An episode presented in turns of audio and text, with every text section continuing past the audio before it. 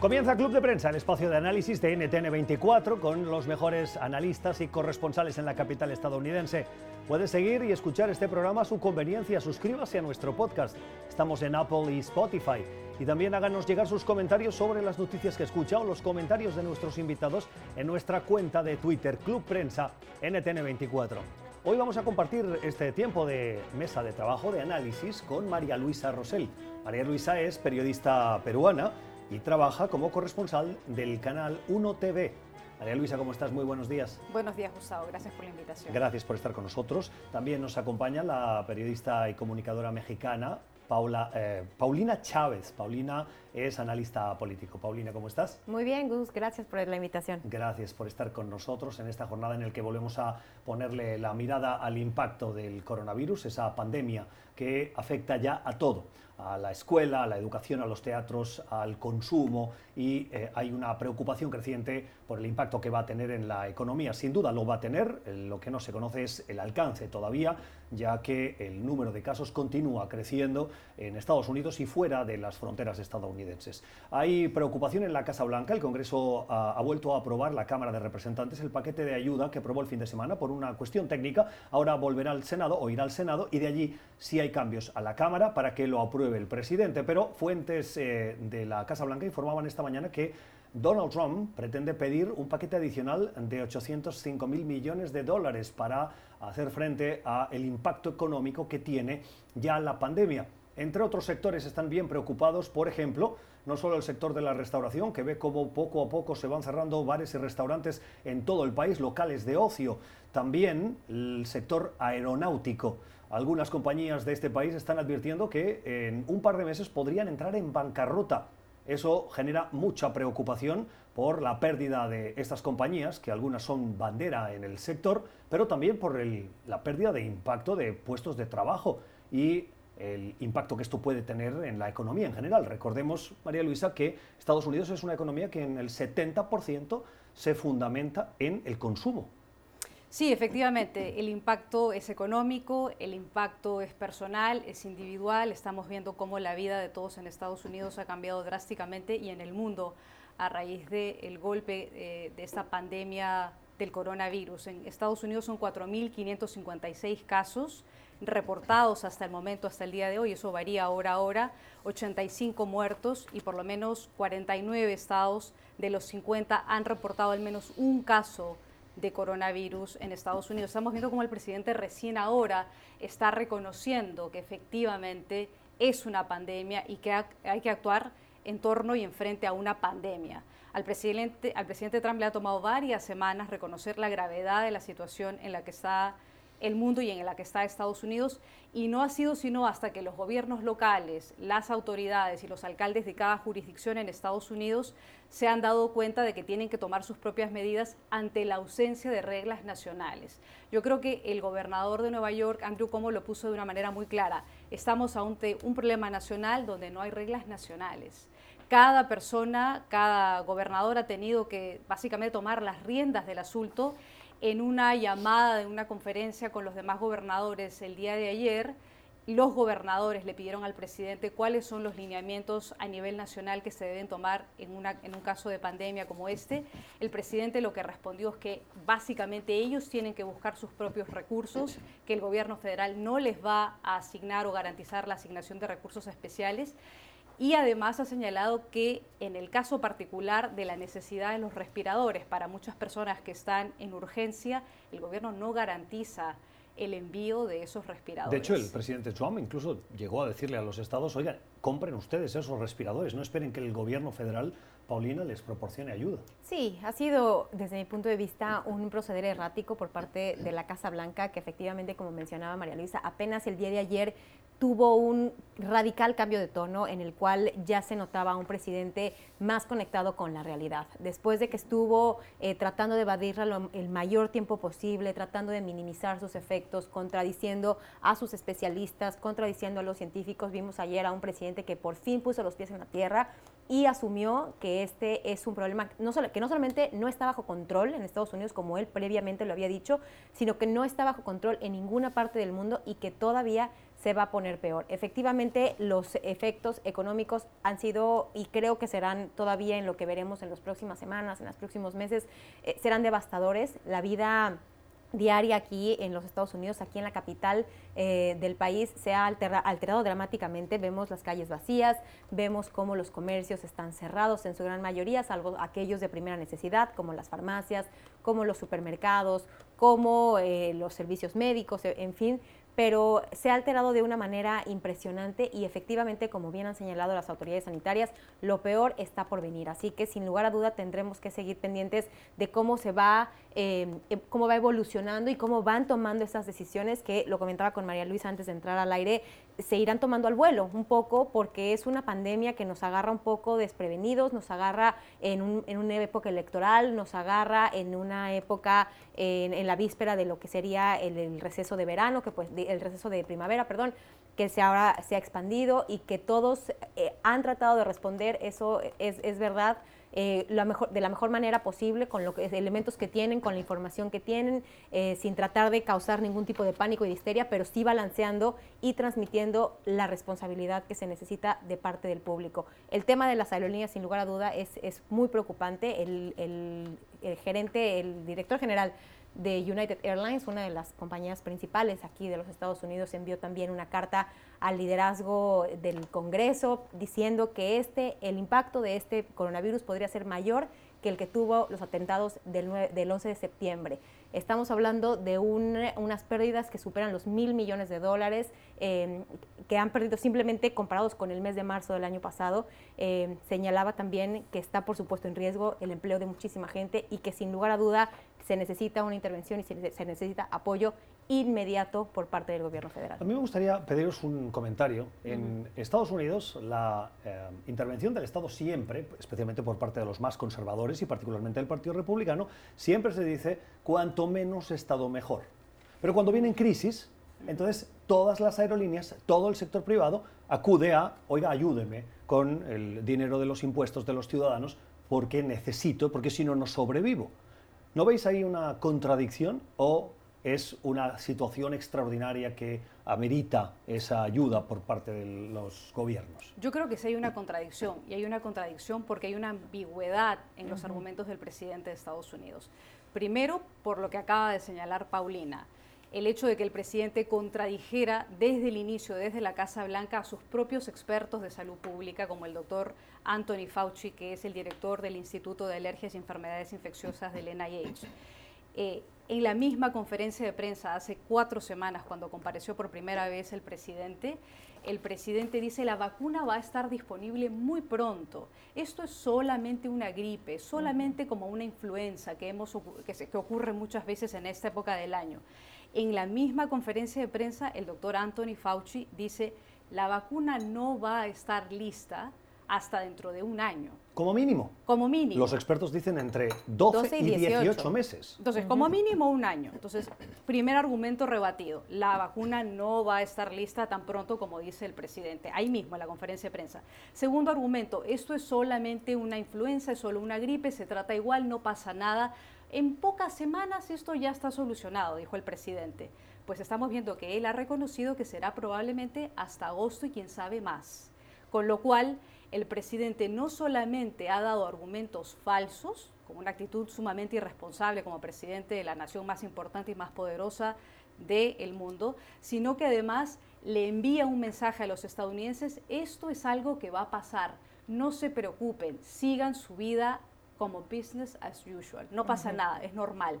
Y eso no es así. Estamos viendo que cada jurisdicción ha tenido que tomar, como dijimos al inicio del programa, sus propias medidas. Con lo cual, la repercusión es en salud pública y es desde el punto de vista económico, porque ahora las pequeñas empresas y las grandes empresas, como la industria de, las aerolíneas, se ven enfrentadas a una situación que no sabían, con pérdidas de millones de dólares, porque evidentemente está restringido el tránsito aéreo, evidentemente las fronteras de varios países se cierran y evidentemente comienza ya a repercutir en el día a día de cada ciudadano en en el momento en que ahora cada persona tiene que decidir en realidad me tengo que quedar en casa. En realidad debimos hacer lo mismo que hizo el gobierno chino, que es una dictadura y que impuso una mano dura para que todos quedaran en cuarentena en el epicentro que era Wuhan. Ahí he visto estos días eh, interesantes análisis de cómo, eh, si bien es cierto que eh, China no tiene democracia, precisamente en estas circunstancias, lamentablemente tenemos que decir que la capacidad del gobierno chino de controlar a los, a los, ciudadanos, de confinarlos, de imponer estrictas normas de cuarentena, ha permitido un control mucho mayor de una pandemia que podría haber sido eh, mucho más catastrófica de lo que ya ha sido. Sí, sin lugar a duda, el gobierno chino tomó malas decisiones en un principio cuando igualmente intentó minimizar, cuando no compartió la información correspondiente respecto al brote de este coronavirus que ahora, pues bueno, nos tiene en esta situación en el mundo. Pero efectivamente, ese control, control tan estricto, tan férreo que hizo, permitió que los contagios eh, disminuyeran cuando ya claramente pues ya se había esparcido por diversos países del mundo. Pero, pero sin lugar a duda, queda ahí la lección y también lo que hay que mencionar es Em, que aún teniendo ese ejemplo, aún habiendo ganado tiempo, el presidente Trump, una de las primeras acciones que tomó fue cerrar la, entrada de ciudadanos chinos, de gente proveniente de China, precisamente para, evitar el contagio, lo cual le dio tiempo. O sea, el presidente ganó tiempo con esa medida, pero es un tiempo que no supo utilizar para absolutamente nada, porque simplemente pensó que el, virus se iba a ir con el verano, él priorizó eh, su campaña política, priorizó otros temas que para él son más importantes en medio de la elección presidencial en la que estamos en los Estados Unidos y trató, como siempre, de acomodar la realidad a su discurso. El problema con esta situación fue que quedó completamente al desnudo, o sea, lo, lo, evidenció como una persona que no solamente no supo reaccionar, sino que durante los años previos de su presidencia tomó medidas que debilitaron la capacidad de reacción de los Estados Unidos. Lo vemos con el equipo de reacción ante las pandemias, lo vemos con los suplementos médicos chinos que, no, que a los cuales les impuso aranceles. En fin, han empezado a salir una serie de malas decisiones que explican un poco por qué Estados Unidos está en la situación en la que está. Además de que no se siguió el ejemplo de China, sino más bien se está siguiendo un poco el ejemplo de lo que ha pasado en Europa, que también ahora que ya los contagios se han esparcido por diversas regiones, ahora que el número de muertos es bastante elevado, entonces es cuando se toman las medidas de contención. Aquí en Estados Unidos efectivamente eh, ha sido todo un poco de motu propio, ha sido un poco eh, confiar en la responsabilidad de los ciudadanos al pedirles que se queden en casa, que tengan esta distancia social, pero no ha habido una orden tajante, al menos por parte del gobierno federal. Los diferentes estados han tomado estas medidas. Y por eso la reacción del presidente de la Asociación de Gobernadores de los Estados Unidos, el gobernador del estado que está aquí aledaño a, Washington, el estado de, de, Maryland, Larry Hogan, que en una llamada básicamente de teléfono expone las preocupaciones de todos los gobernadores republicanos y demócratas, porque este no es un tema de partido, es un tema nacional y queda en evidencia y claro la preocupación que tienen los gobernadores y que tienen que tomar cada uno de manera independiente medidas mucho más agresivas frente a la inacción del gobierno nacional que no hace nada para dar una regla nacional, como por ejemplo ha hecho el gobierno de España, el gobierno de Francia, que han decidido desde, el, desde el inicio, que veían que esto se, con alguna demora por supuesto, pero desde el inicio cuando hay fuertes críticas al gobierno de España por cómo ha llevado eh, adelante las medidas.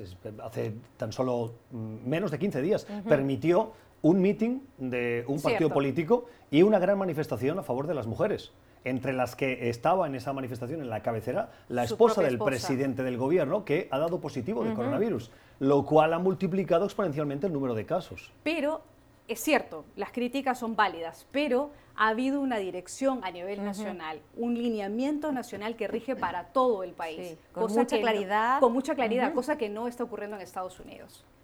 ¿Es exagerada la eh, advertencia de las aerolíneas en este momento en el que la prioridad tiene que ser eh, buscar ah, ventiladores, camas, eh, infraestructura sanitaria? Decir, oiga, en mayo vamos a la bancarrota si no nos ayudan.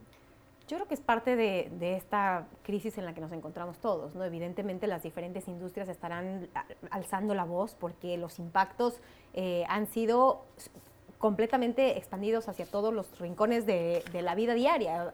Comentábamos eh, que por supuesto ahora todo el mundo está planeando, eh, más bien nadie está pensando en viajes ni en vacaciones, que sería lo normal para esta época del año. Nadie está yendo a restaurantes y todas las ramificaciones y todas las consecuencias que eso tiene las estaremos viendo apenas en los próximos días. Entonces creo que es eh, predecible, no, no, me atrevo a calificar si es bueno o malo, si es exagerado o no, pero creo que es predecible que todos los líderes de las diferentes industrias que se verán afectadas alcen la voz y digan efectivamente nosotros eh, esta crisis nos ha impactado de manera muy profunda, muy severa y los, las consecuencias serán catastróficas si no vemos una, no sé si una intervención, pero sí un apoyo por parte del gobierno federal que, los ayude a paliar los efectos de esta crisis. Solamente algunas cifras para agregar a lo que señala Paulina. 113 mil millones de dólares podrían ser las pérdidas solo en el año 2020 y solo en estos meses por el recorte del tránsito aéreo debido a la pandemia del coronavirus. Aerolíneas como Air France, KLM ya están pronosticando que van a tener una reducción en sus operaciones del 70%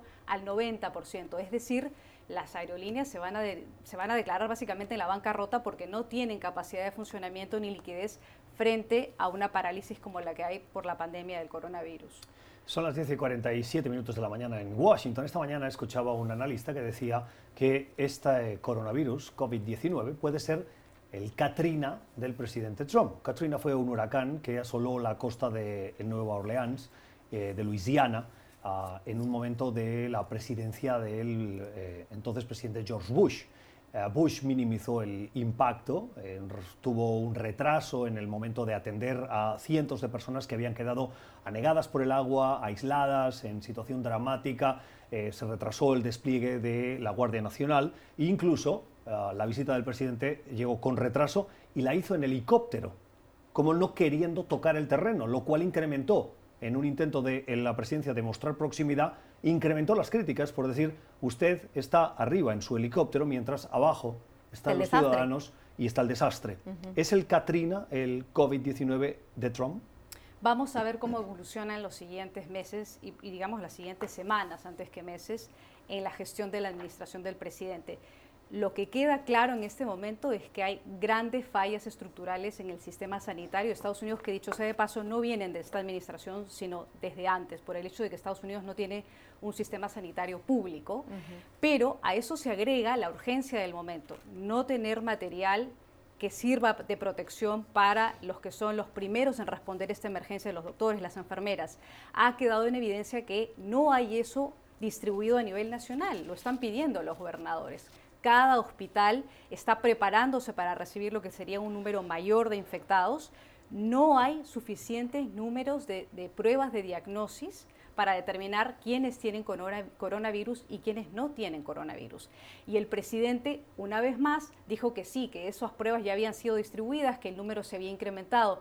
Lo que está diciendo, lo que están diciendo los gobernadores, lo que están diciendo las autoridades públicas en cada estado, es que no hay suficiente material.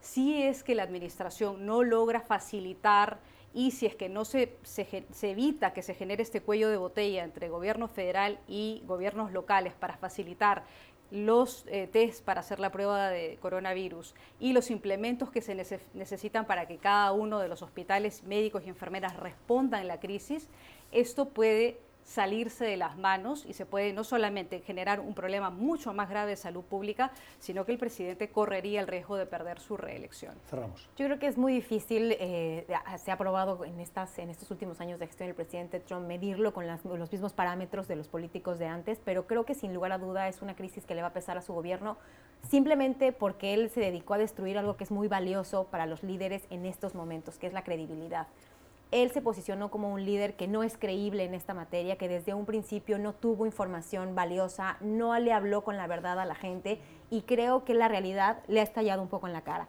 Y creo que con la, con la evidencia de los otros países en los que esto está pasando, con el número de muertos, con el número de contagios, no queda espacio para la duda, no queda espacio para la retórica, no queda espacio para que él acomode nuevamente eh, los, los, detalles a su, a su conveniencia. Creo que incluso la cadena de televisión favorita del presidente, que también trató de minimizar los efectos, que es Fox News, ha cambiado también el tono, precisamente porque la realidad ya no se puede esconder. Y creo que ahí quedará para la historia el hecho de que el presidente no dio, no dio la cara, no dio información veraz, no dio información valiosa y que efectivamente en un momento de crisis global, en un momento de crisis internacional, él cuando se le demandaba más, cuando se le demandaba más de esa presencia, de ese liderazgo, de ese nivel y ese gran poder de convocatoria, pues el presidente no estuvo a la altura de esa circunstancia. Esto es Club de Prensa, hoy con María Luisa Rosell y con Paulina Chávez. Vamos a la primera pausa. Hablando de coronavirus, el coronavirus que lo invade todo, que lo afecta todo, también ha afectado a unas primarias que se tienen que producir hoy. Cuatro estados votan, uno ha decidido suspenderlas. El gobernador de Ohio anunció en la última hora de ayer que no se votaría y que las pospone. El impacto que va a tener lo conversamos a la vuelta de esta eh, pausa para comerciales. Ya regresamos. Usted está escuchando Club de Prensa, el programa de análisis de la actualidad desde Washington. Club de Prensa dirigido por Gustavo Alegret en NTN 24, el canal de las Américas. Véalo de lunes a viernes por nuestra señal internacional. Pídalo a su cable operador. Seguimos en Club de Prensa hoy con María Luisa Rosell y con Paulina Chález hablando de la actualidad, una actualidad que nos lleva a las primarias, primarias en Estados Unidos que se llevan a cabo en tres estados. Tres estados que hacen primarias con la sombra del coronavirus. ¿Qué impacto va a tener? Es lo que queremos conversar hoy. Los datos son los siguientes. Joe Biden y Bernie Sanders son hoy por hoy los únicos candidatos con opciones, con números posibles para conseguir la nominación del Partido Demócrata. Está uh, Tulsi Gabbard, pero uh, con dos delegados conseguidos uh, es una figura más bien simbólica. En esa carrera de tres, en la que dos cuentan, Joe Biden tiene un liderazgo por delante de Bernie Sanders de 150 aproximadamente delegados. Hoy Joe Biden tiene 898 delegados conseguidos en las primarias hasta ahora y Bernie Sanders 745. El objetivo es llegar a los 1.991 necesarios para conseguir esa nominación. ¿Quién está votando hoy? Tres estados, Florida, Arizona e Illinois. ¿Cuál es la cantidad de delegados que se distribuyen? En Florida 219, en Illinois 145 y Arizona es el estado más pequeño, 67. Hay un elemento importante que hay que tener en cuenta en las primarias de hoy y es el voto latino, particularmente en Florida y en Arizona. También en Illinois, donde la presencia de comunidad latina es relevante, pero en esos dos primeros estados va a ser más importante, eh, si cabe, que en el estado de Illinois. ¿Qué dicen las encuestas? Paulina, dicen que eh, los votantes favorecen con dos dígitos a Joe Biden, pero esas encuestas se hicieron antes de la crisis ah, de salud que enfrentamos ahora. Y el elemento que hay que tener en cuenta es que gran parte de los votantes que apoyan a Bernie Sanders son los jóvenes y gran parte de los votantes que apoyan a Joe Biden son la gente mayor. ¿Quién es quien corre más riesgo en esta situación de pandemia de coronavirus? Los mayores. ¿Puede que no vayan a votar? Sí, sin lugar a duda creo que es una de las grandes interrogantes a las que nos hemos enfrentado en este día particularmente, como bien lo comentábamos, no solo con los efectos económicos y sociales de este coronavirus, sino que también nos ha agarrado en plena campaña electoral, en plena campaña eh, por la nominación presidencial de parte de los demócratas. Sin lugar a dudas, creo que es una jornada que se antoja eh, para que Joe Biden consolide su liderazgo al frente de lo que ya prácticamente tiene en el bolsillo, que es la nominación demócrata a la presidencia. En el debate que vimos el domingo pasado, el tema del coronavirus, por supuesto, ocupó un lugar central y creo que fue eh, muy provechoso para el ex vicepresidente posicionarse como un líder capaz de tomar las decisiones en un momento de crisis como esta, un líder capaz de dar resultados, un líder pragmático que eh, tiene, estaría en, control y en comando de la situación, a diferencia de Bernie Sanders, que sigue siendo, digamos, eh, con un perfil más ideológico, más eh, de lo que tendría que ser, más de esta, este concepto de la revolución, de un cambio radical de las cosas, en el cual por supuesto que hay elementos valiosos, concretamente ahora con el tema del sistema de salud y el acceso que tendrán los estadounidenses a este que de por sí ha sido uno de los temas más complicados que han enfrentado en los últimos años, uno de los temas que ha ocupado un rol central en todas las campañas políticas, ahora por supuesto con esta pandemia encima, pues cobra una especial relevancia.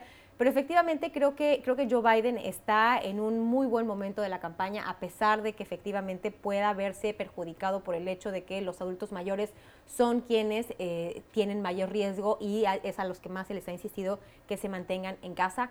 Creo que eh, también hay que mencionar que el día de hoy hay elecciones primarias en Florida, como tú bien mencionabas, Y ahí no van a pasar desapercibidos los comentarios que hizo Bernie Sanders respecto a el líder cubano Fidel Castro hace unos días, en el cual efectivamente, todos lo saben, es estratégico para obtener la nominación y para ganar la presidencia, ganar Florida, y ahí Bernie Sanders no, no tiene el apoyo ni de los jóvenes ni en general de los latinos.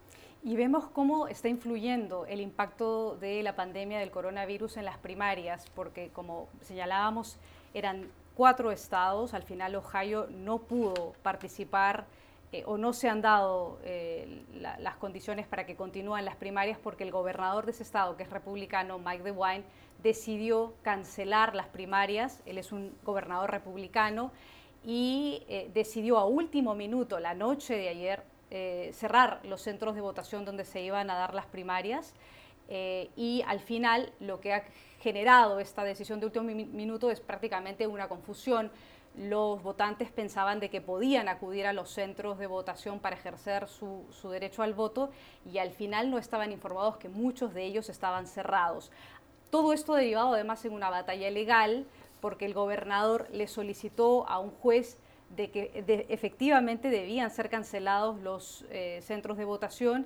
El juez declinó, dar, eh, declinó aceptar esa solicitud, no estuvo de acuerdo porque dijo que se, eh, más bien sentaba un precedente negativo para futuras primarias y lo que esto muestra es el impacto que va a tener el, coronavirus en futuras primarias en los otros estados a medida que nos damos cuenta que el coronavirus va a continuar lamentablemente causando estragos aquí en la vida de los estadounidenses. La otra cosa importante de señalar es que eh, en, en la medida que el coronavirus siga ocupando las primeras planas de los diarios, por lo, que, por lo que significa, porque es un tema de emergencia nacional, vamos a ver cómo las autoridades, en este caso los secretarios de Estado y los gobernadores de cada Estado, van a tener que tomar medidas pragmáticas, inmediatas, para, para atender este tema de emergencia de salud pública a medida que se van presentando las primarias en cada uno de los estados. Faltan muchos otros estados que tienen que dar todavía eh, que tienen que votar en estas primarias hasta que llegue el día de la, de la convención demócrata. Así que el tema del coronavirus y cómo se gestiona, no solamente a nivel nacional, sino en cada localidad durante las primarias, va a ser uno de los temas focales que los votantes van a tener en cuenta. Sí, cómo nos hemos tenido que ir adaptando en el día a día en el trabajo, en las escuelas, en la enseñanza, en todo, a hacerlo de manera remota. Es la nueva realidad a la que nos estamos enfrentando y es la nueva realidad en la que también estará presente en estas campañas presidenciales. Hemos visto también no solo este, esta duda sobre el impacto que tendrá en las elecciones primarias, sino también cómo se han cancelado estos mítines, cómo se han cancelado los eventos de campaña en los cuales precisamente los candidatos pues eh, recaen para, para, precisamente conectar más directamente con el público. Eh, ha sido algo que ha afectado particularmente a Bernie Sanders porque es alguien que logra energizar a su base, que de por sí es una, es una base entusiasta, que está muy dispuesta a apoyar, y no tener ese contacto sin, lugar a duda, creo que también eh, tendremos que ver cómo afecta, cómo en, en, la participación, en el entusiasmo y en el convencimiento de los electores para que acudan a las urnas. Es también importante que en el debate precisamente del domingo pasado igual no hubo público, entonces nos hemos tenido que adaptar en, las diferentes aristas, eh, desde diferentes ángulos, a esta nueva realidad de hacer todo a distancia. Y uno de los impactos principales y de, los más eh, profundos que tendremos que ver en, los próximos, en los próximos meses y en las próximas semanas será sin lugar a dudas si este impacto eh, o cuál será este impacto en el proceso político que actualmente se vive en Estados Unidos. Y, una cosa muy interesante es ver el contraste. ¿Por qué el gobernador de Ohio republicano, Mike DeWine, de decide cancelar las eh, primarias en su estado, pero ¿por qué, por ejemplo, los otros estados, Arizona, Illinois y la Florida, deciden llevar adelante el proceso de las votaciones? De hecho, el gobernador de la Florida, el, gobernador de Santis, dijo que estaban todas las garantías de que se iba a desarrollar con absoluta seguridad y tranquilidad para eh, los votantes y que no iba a haber ninguna repercusión en la salud. ¿Cómo puede garantizar un gobernador que efectivamente hay garantía o que hay absoluta tranquilidad para llevarse a cabo un proceso de primarias cuando estamos en emergencia nacional. Esos contrastes entre lo que dice un gobernador, una autoridad de una localidad y cómo procede el resto del país genera una gran dificultad de comunicación de lo que se debe realmente hacer frente a una pandemia. Claro, ah, y, aquí a mí me saltan eh, dudas, porque los gobernadores que garantizan el funcionamiento de esas primarias lo que dicen es eh, apliquen las recomendaciones generales que se están dando distancia social, eh, eviten el contacto personal, lávense bien las manos. Eso eh, es compatible con ir a votar. Em, ¿Por qué? Porque si, si, fuera un riesgo ir a votar, también sería salir a la calle. Y no han en Estados Unidos ah, obligado a los ciudadanos a mantenerse en cuarentena, como lo han hecho en Francia o en, ah, eh, o en, España. Lo cual me hace pensar que eh, quien toma una medida tal vez draconiana es el gobernador de Ohio. De lo contrario, todo el país tendría que adoptar esa medida y quedarse en su casa.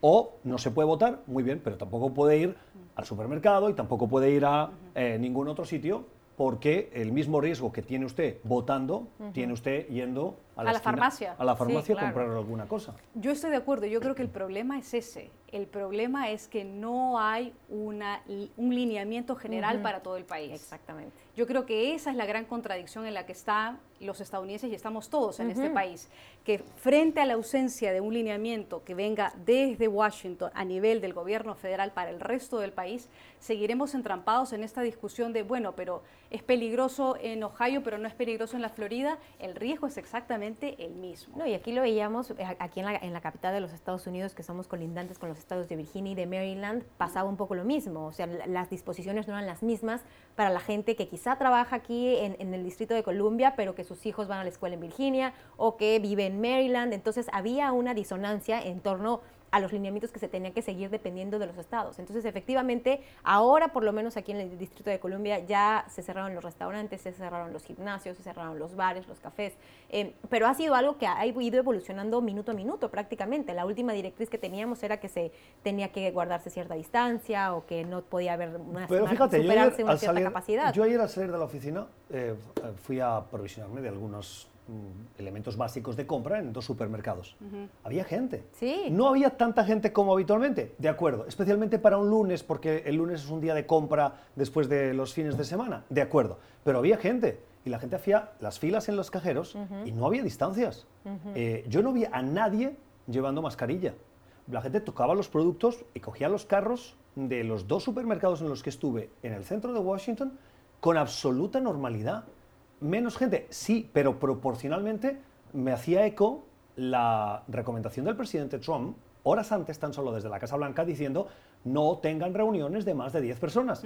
En los dos supermercados había más de 100. Bueno, ahora también hay que decir que la gente se está haciendo de provisiones precisamente por el cierre prácticamente. Sí, pero aprovisionando, aprovisionando papel o compras, también te puedes aprovisionar el coronavirus. Ah, sí, este, no, claro. Este paso. Claro, pero, pero el asunto es que incluso en los lugares donde se ha declarado la cuarentena, en otros países sí se han mantenido abiertas los supermercados, las farmacias, eh, los lugares en donde puede Yo les digo que comprar. con restricciones. Con restricciones. Les comparto, les comparto el nivel, de, el nivel de, de exigencia. Yo cogí dos bolsas de estas para poner la fruta y el carro lo agarraba con la bolsa de la fruta y llevaba mi mascarilla reglamentaria. ¿Ah, sí? Y cada producto lo cogía así porque pues, uno de los vídeos que me llegó fue la recomendación de una doctora haciendo referencia particularmente a los supermercados. Yo ayer fui también y, había toallas para desinfectar como de donde agarras el carrito. Pero fíjate, ¿sabes eh, qué pasa? La gente agarra el carro, se va hasta el punto de la toallita, coge la toallita y limpia.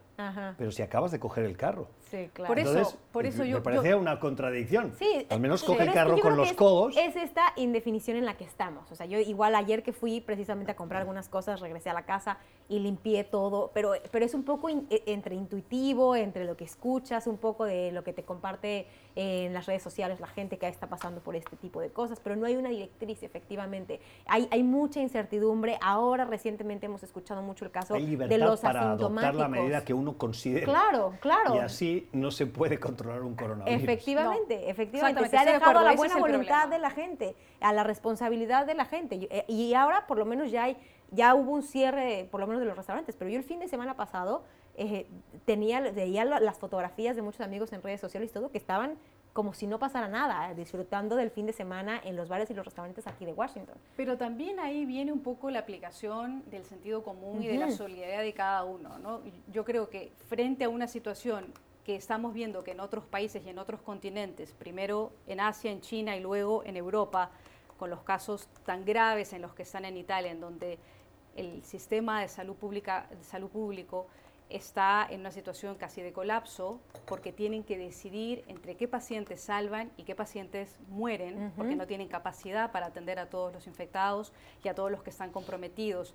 En los casos como en España, en donde el, sistema de salud pública ha tenido también que, se ha sentido un poco desbordado frente a la cantidad de casos, creo que queda muy clara para todos los demás países y continentes, especialmente aquí en América, en el continente americano, Norteamérica, Centro y, Sudamérica, que tenemos que aplicar el sentido común. Claro. Si estamos viendo cuál es la proyección, si nos damos cuenta... Que es el menos común de los sentidos últimamente. Lo entiendo, pero digamos, si es que científicamente se está demostrando que el avance del coronavirus aumenta de manera exponencial, que los científicos en Estados Unidos están diciendo esto es 10 veces más contagioso que una influenza o que una gripe, es evidente que uno tiene que tomar las precauciones del caso y no esperar necesariamente que las autoridades le digan quédese en su casa, no salga. Eh, una de las cosas que a mí me, me conmovió mucho era el aplauso que venía en España de los médicos agradeciendo al público que no había salido a su casa un médico de Huelva, en España, mostraba la sala de emergencia en un hospital de Huelva casi semi vacío. No digo que esto ocurra en toda España, pero por lo menos en esa jurisdicción se daba. Y decía, esto ocurre porque mucha gente se ha quedado en su casa, con lo cual disminuye el cuello de botella que se arma en, en una sala de emergencia cuando hay más casos. Esto es Club de Prensa. Nueva pausa y regresamos con otras cuestiones de la actualidad. Usted está escuchando Club de Prensa el programa de análisis de la actualidad desde Washington. Club de prensa dirigido por Gustavo Alegret en NTN 24, el canal de las Américas. Véalo de lunes a viernes por nuestra señal internacional. Pídalo a su cable operador.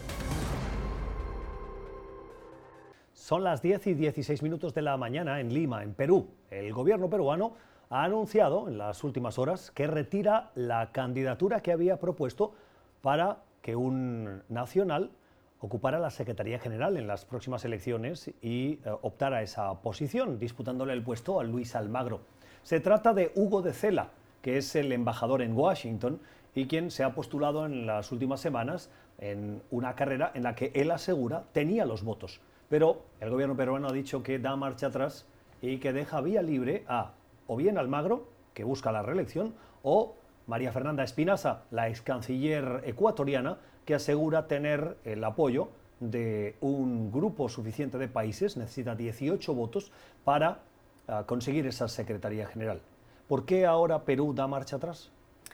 Yo entiendo que el gobierno peruano hizo un esfuerzo grande de presentar la candidatura del ex canciller eh, Hugo de Cela, ex canciller eh, de varios gobiernos anteriores peruanos, fue jefe de gabinete del ex secretario general de la OEA, el eh, ex canciller Miguel Insulza aquí en Washington, y eh, en algún momento estuvo abocado a buscar los apoyos de los países del Caribe y de varios países del continente para lograr impulsar la candidatura. ¿Cómo son de cotizados esos países del Caribe, no? Bueno, son varios.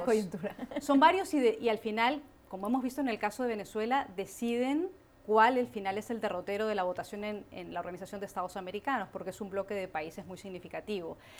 En todo caso, al final el, gobierno peruano que había impulsado la candidatura eh, del embajador Hugo de Cela aquí en Washington ha sentido que no ha logrado eh, tener el apoyo de todos los países. Eh, un poco el propósito de la, presentación de la candidatura del eh, ex canciller Hugo de Cela y actual embajador ante, ante la Organización de Estados Unidos, eh, ante la Organización de Estados Americanos por el Perú, era buscar un poco la unidad en, en, la OEA frente a muchas críticas que habían surgido al actual secretario Almagro, porque en algún momento sus críticos y los argumentos de sus críticos es que Almagro ha tomado posición de manera personal frente a uno u otro hecho en particular a, Venezuela y que no ha eh, abierto el diálogo para que sean los países y el Consejo Permanente de la Organización de Estados Americanos la que lleve adelante eh, las, decisiones de la OEA. Sea cual sean las críticas o eh, la, la posición que tienen unos a favor o en contra del secretario actual Almagro, ex canciller de Uruguay, hay dos caminos en este momento. O, como tú bien señalas, eh, Luis Almagro logra la reelección por, por, el apoyo que todavía tiene de algunos países, o la ex canciller ecuatoriana eh, María Fernanda Espinosa, se, Espinosa perdón, se, se logra tener el apoyo de los otros países aquí en la región todavía es muy todavía no está muy claro. Hay varias incógnitas. Y, tampoco está claro qué va a pasar el 20 de marzo. Efectivamente, es eso, el día. eso, es lo que iba a decir, que el 20 de, marzo, el 20 de este mes, este está prevista esa reunión y si hacemos caso a las eh, recomendaciones de la Casa Blanca, en ese Consejo Permanente ya hay más de 10 personas, porque ya hay más de 10 países que tienen que ejercer su derecho a voto. Perdón, no es el Consejo Permanente, sino que sería una asamblea. Asamblea General. Y tendrían que votar los cancilleres, tendrían que venir los cancilleres y votar. Puede que se habilite voto electrónico, eso también es, es una eh, posibilidad. Es una posibilidad. En cualquier caso, fíjense, para conseguir la Secretaría General son necesarios 18 votos. El entorno de Almagro nos decía la semana pasada que eh, tienen constancia de entre 18 y 21 países que le pueden dar apoyo.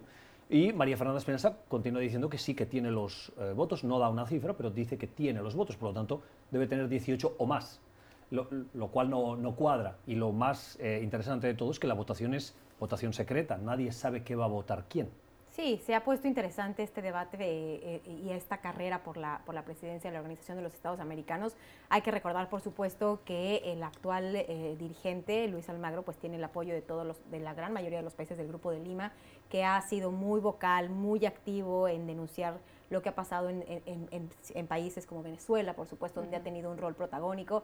Y también habrá que ver efectivamente cómo se redistribuyen los apoyos que ya más o menos se iban alineando eh, detrás del candidato de Cela. Hay muchas interrogantes, por supuesto, efectivamente, si se celebrará una elección o no en esta coyuntura es la principal de ellas, si se seguirá adelante con este proceso o no. Y por supuesto los impactos que tendrá para la región. Efectivamente vemos como, como tú bien mencionabas, en, en, esta organización que tiene este eh, organismo internacional, pues pareciera que es ahora los momentos en los cuales se corteja el voto de los países de Centroamérica, los, países eh, del, del, resto del continente, pero que no necesariamente tienen un lugar protagónico el resto del tiempo y que creo que es una de esas eh, eh, una de esas limitaciones que ha tenido en la operación de, la Organización de los Estados Americanos, salvo algunas eh, ocasiones en las que prominentemente se ha pronunciado a favor de derechos humanos, de la democracia en la región y que ha, tomado un rol protagónico en conflictos como el de Venezuela. Pero sin lugar a duda, pues hay demasiadas interrogantes todavía, estamos en una coyuntura desconocida en la que no sabemos cómo se podrá avanzar, si se llevan a cabo estas elecciones, si se llevará a cabo como se tenían previstas o si se harán a distancia. En fin, pero consecuencias sin lugar a dudas importantes para, para la democracia y los derechos humanos en la región. 11 y 22 minutos de la mañana en Washington. Nueva pausa en este Club de Prensa. Ya regresamos. Usted está escuchando Club de Prensa, el programa de análisis de la actualidad desde Washington. Club de Prensa dirigido por Gustavo Alegret en NTN 24, el canal de las Américas. Véalo de lunes a viernes por nuestra señal internacional. Pídalo a su cable operador. Recta final en este club de prensa de hoy. Para cerrar, nos quedan segundos, pero me gustaría preguntarles a nuestras invitadas qué hacen cuando están intentando mantener esa cuarentena en casa, porque la mayor parte del tiempo estamos intentando, Paulina, mantenernos dentro de eh, los criterios de eh, higiene y salud pública que nos están recomendando. Y estos días dan para descubrir muchas cosas recomendación para nuestros televidentes? Así es, pues en estos días en los que hay que salir lo menos posible, yo he descubierto una serie en Amazon Prime que se llama Hunters. Está protagonizada por Robert, por Al Pacino, perdón, y habla, eh, eh, toca una temática interesante porque habla de eh, presuntos nazis que se habrían, habrían huido a los Estados Unidos, estarían viviendo entre nosotros en, una época de mediados de los 50, de los 70 más o menos, y cómo un grupo de judíos estaría buscándolos y cazándolos para hacerlos pagar por sus crímenes. Así que interesante. Series para ver estos días. Libros es otra opción también. Rápidamente. Libros. Rip Crew de Sebastián Rotela, que también viene aquí al Club de Prensa, investigador de ProPublica un libro que retrata eh, las historias de, Valentín Pasquetore, que es un eh, agente de la patrulla fronteriza y que investiga un caso terrible que ocurre precisamente en la frontera. Y en la misma vena de las historias de la frontera, Su cabello o Tu cabello es la frontera de Jesús Esquivel de la revista Proceso, que también relata las vidas, un romance en este caso, en la frontera. Si quieren estas dos recomendaciones, ahora mismo las subimos a la cuenta de Twitter para que las puedan tener con más facilidad. Hasta aquí nuestro club de prensa de hoy con María Luisa Rosell y con Paulina Chávez. Gracias por escogernos. Cuídense del coronavirus.